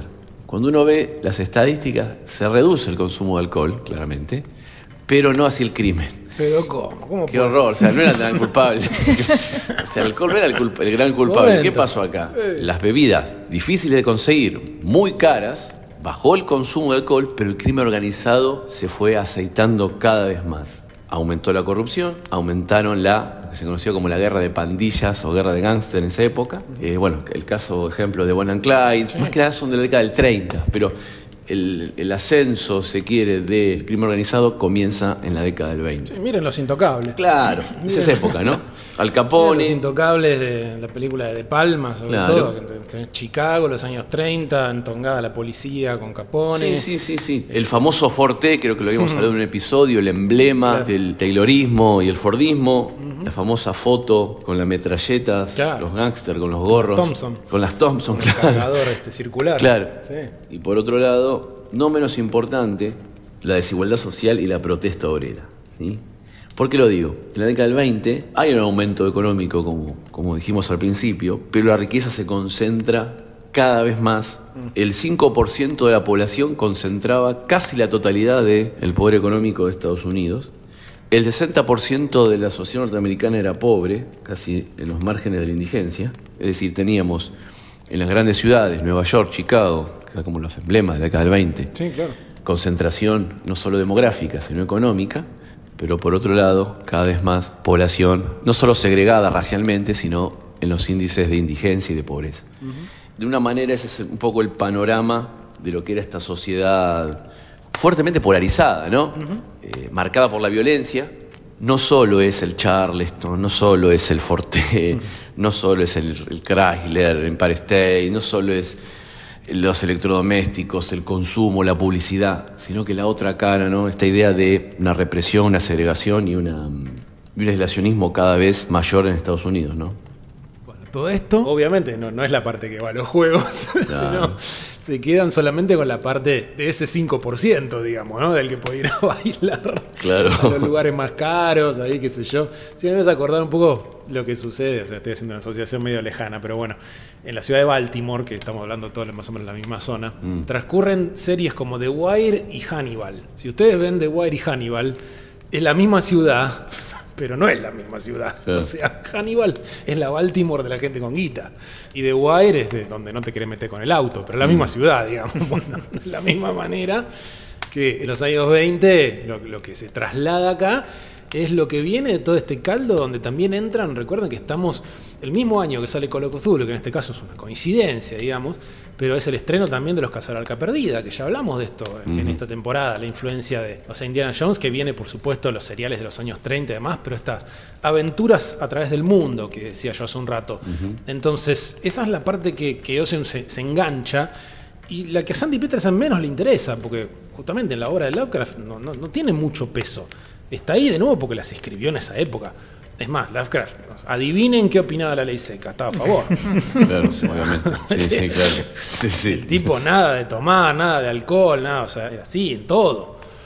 Gangsters y demás casi no se metían eso en general. Sería como si ahora hicieran un juego sobre el origen de los juegos de rol y lo ambientaran en una estética de la música disco. es la misma época, pero ¿qué tiene que ver? Una mezcla de Gary Gygax con Larry. ponele. Claro. Yo soy Larry así. Igual parece que. Gygax era medio picaflor, así, era medio playboy. Sí, porque entonces todo esto del, del- el jazz, lo- los dirigibles, por ejemplo, Zeppelin, ¿no? Todo- toda esa tecnología. Otra cosa que también aparece bastante es la egiptología, con eso hablamos con vos en algún momento, Matías, de los descubrimientos, que eso también lo pueden ver, qué sé yo, la obra de Agatha Christie, ponele, ¿no? Claro. pones- ves un, no sé, muerte en el Nilo, ya hablamos de asesinato en el Expreso de Oriente, ¿no? Bueno, hay una campaña de Call of Cthulhu que es Horror on the Orient Express. Claro. O sea, si quieren jugar el Last Express de, de Jordan Mechner, pueden, y si no, se juegan horror en el Expreso de Oriente, que también es todo como una síntesis de- del imaginario de esa época, de la parte próspera, digamos, ¿no? Un dato, eh, Howard Carter, aquel que descubrió la, la tumba de Tutankamón, lo descubre en noviembre del 22, Claro. la década del 20. Por eso aparece la egiptología como área de conocimiento de moda. Sí, sí, totalmente. Es que bueno, igual, o sea, hay un cuento al menos de Lovecraft que es este, Bajo las pirámides, que es el que le escribe para Houdini, para el, para el mago, que Sí. bueno, sí, transcurre efectivamente. Y después Robert Bloch agarra este, a Nyarlathotep y, y medio que casi inventa la idea del faraón negro, o sea, la idea de que una de las imágenes de Nyarlathotep es un faraón. Sí. Pero no, no es- no que tenés 25 cuentos de Lovecraft en Egipto, ni, ni palo. Mm. Este, en cambio, te compras el juego de mesa, el Eldritch Horror, y una de las expansiones es Egipto, ponele. Mm. Pero porque encaja en ese universo, digamos. O sea, se volvió un elemento más de esa bolsa. Y me parece que este es el ingrediente, uno de los ingredientes clave, el otro es la cordura, ¿no? Por ahí. Claro. Creo que no hay juego de Lovecraft que no tenga algo de cordura. que pone Cagosium y pone este, Sandy Peterson, aunque en este caso esto era lo que menos le gustaba, que es escenarios que transcurren en transatlánticos, en dirigibles, en, este, en el Oriente Express, en Egipto, en expediciones a lugares exóticos. Y está bien, o sea, el cuento Call of Cthulhu es probablemente el que más tiene que ver con eso, porque lo decíamos la vez pasada, es el de escala global, ¿no? Que aparecen en distintos lados del mundo, manifestaciones de esta secta y demás. Pero no son todos así. De hecho, no- en sus cuentos casi todo transcurre en Nueva Inglaterra, como lo dijimos. Mientras que en, en el juego de rol, no, esto no lo puedo decir con absoluta seguridad, pero me parece que no hay una sola campaña que solamente transcurra en Nueva Inglaterra. O sea, si es una campaña, es por el mundo, es casi por definición. No lo estoy diciendo como crítica, estoy diciendo que es algo que, que le suman estos juegos. A diferencia del bien y el mal de Derlet y el aire y la tierra, esto me gusta. Totalmente, claro. O sea, ahí hay un concepto inicial que con alguna vuelta de tuerca por la necesidad de llevarlo a un producto interactivo, visual también, ¿no? Claro. le suma a la idea y que no, no la contradice como lo otro. Totalmente de acuerdo. Ahora, el propio Peterson, el tipo dice que prefiere hacer campañas o sin época definida o directamente en la actualidad. Porque él, dice, si es algo de la actualidad, o sea, contemporáneo a quien juega, yo sé que le puede dar miedo y que no. Y además no perdemos tiempo fijándonos en un libro a ver qué cosa era factible en los años 20 o no. Ah, mirá Que- que es verdad. Interesante. Yo ahora me haces acordar que cuando jugábamos a la llamada de Tulu con, con mis amigos de la secundaria, a veces agarrábamos y hacíamos eso como eh, en la actualidad y jugábamos con la guía Filcar. Claro, sí, O sea, te ahorraba un montón de tiempo. Por eso, el mismo diseñador del juego, por eso digo, es interesante que esa parte viene más de la empresa, pero para él no es, no es tan representativo.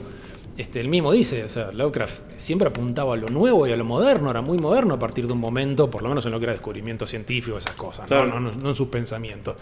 Pero, o sea, el tipo descubre en Plutón, sale en el diario y enseguida lo, lo pone en un cuento. Claro. Le tiró un barco gigante a Cthulhu, que era lo más moderno del mundo, y el barco lo revienta y Cthulhu vive igual, como que te tiro el Titanic encima y no, no te lo mato. O sea, era muy moderno Lovecraft. Una cosa importante, recordemos la mentalidad norteamericana en esto que decís de, de los transportes, el Zeppelin, los grandes viajes. Sí. Ve los documentos, los discursos de la época, es la prosperidad se va a lograr por medio de la producción, por el trabajo, por el comercio, por la finanza. El ascenso, enriquecimiento y bienestar norteamericano se va a lograr por el hombre que se construye a sí mismo. Un par de veces lo hablamos, ¿no? O sea, Sí, obvio. y la vagancia es algo negativo y- o falta de inteligencia. Es decir, si sos un intelectual y o sos rico, tenés que constantemente mostrarte como alguien que viaja, que consume, que tiene un discurso racista. Es esto, ¿no? Hay todo una, un, sí, un estereotipo que se va construyendo de el burgués norteamericano década del 20 Sí. que después se va a cortar fuertemente yendo, como decimos, a 180, se dan una piña el jueves negro en octubre 29. Claro. Pero bueno, tuvieron que acelerar a 200 kilómetros antes. Bueno, en la década del 20 es esto, ¿no? Bueno, Ma- Matías recién comentaba el tema de- del racismo como parte de, de esa manera de ser de la burguesía y ustedes lo venían charlando en los, en los capítulos anteriores con respecto a bueno, las ideas de Lovecraft.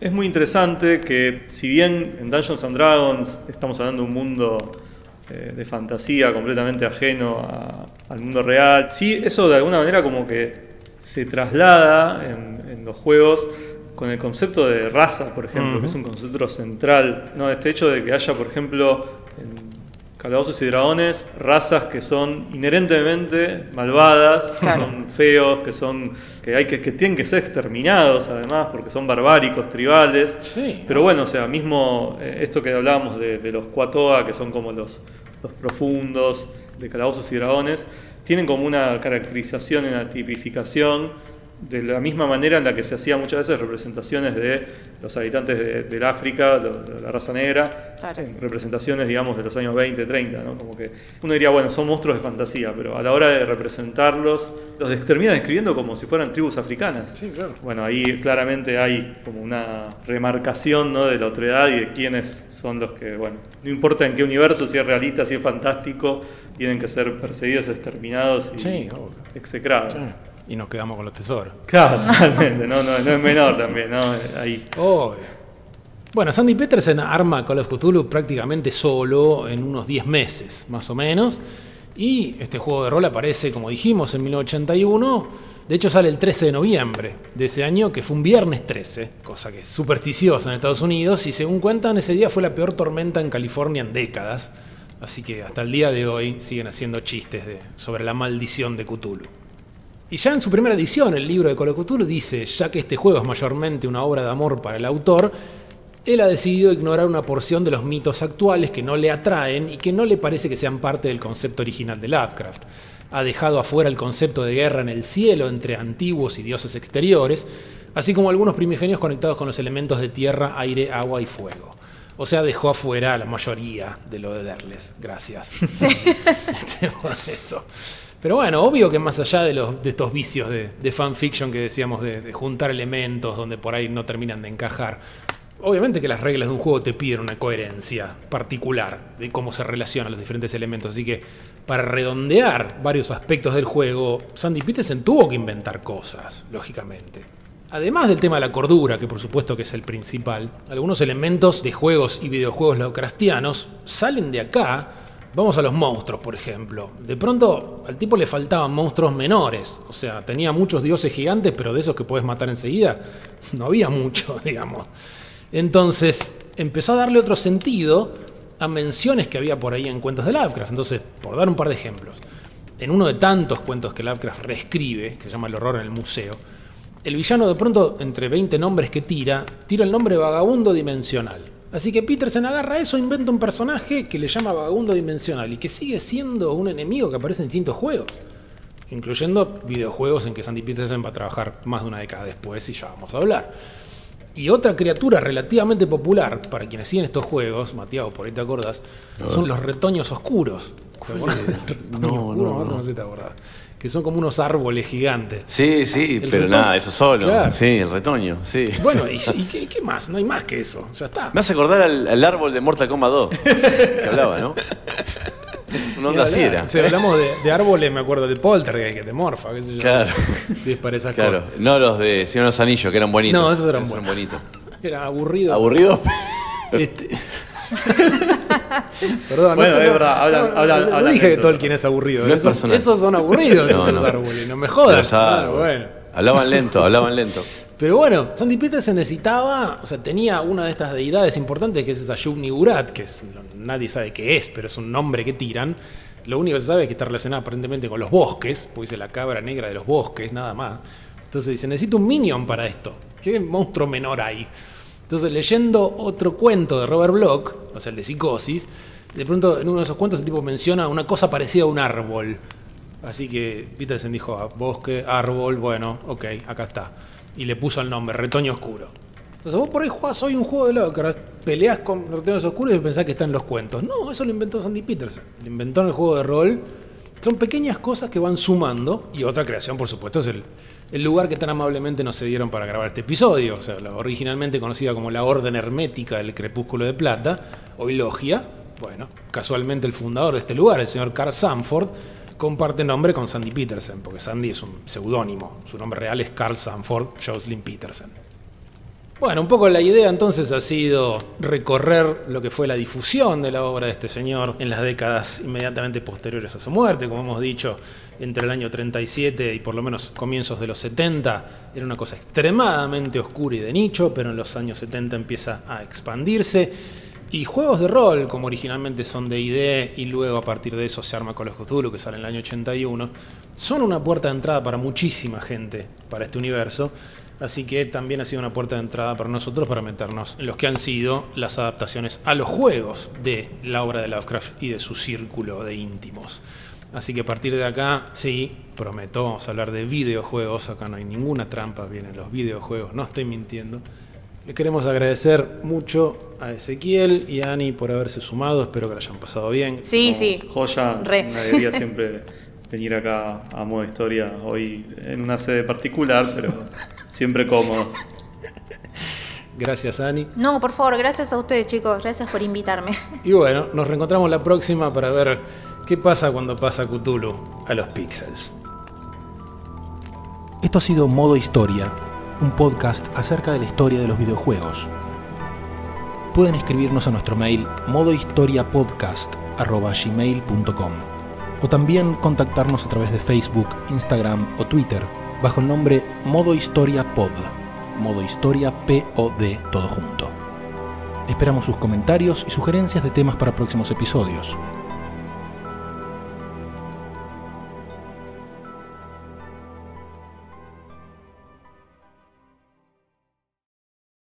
Vos acordate que esto se edita, vos hablá tranquilo. Dale. No te censures, tirá todo, tiren los dos. Bueno, a fines de, de los 70, perdón, no, ya no empecé mal, es al principio. Para, tráigame a alguien que sepa, loco. Paren todo. Para que lo googleo. Paren todo.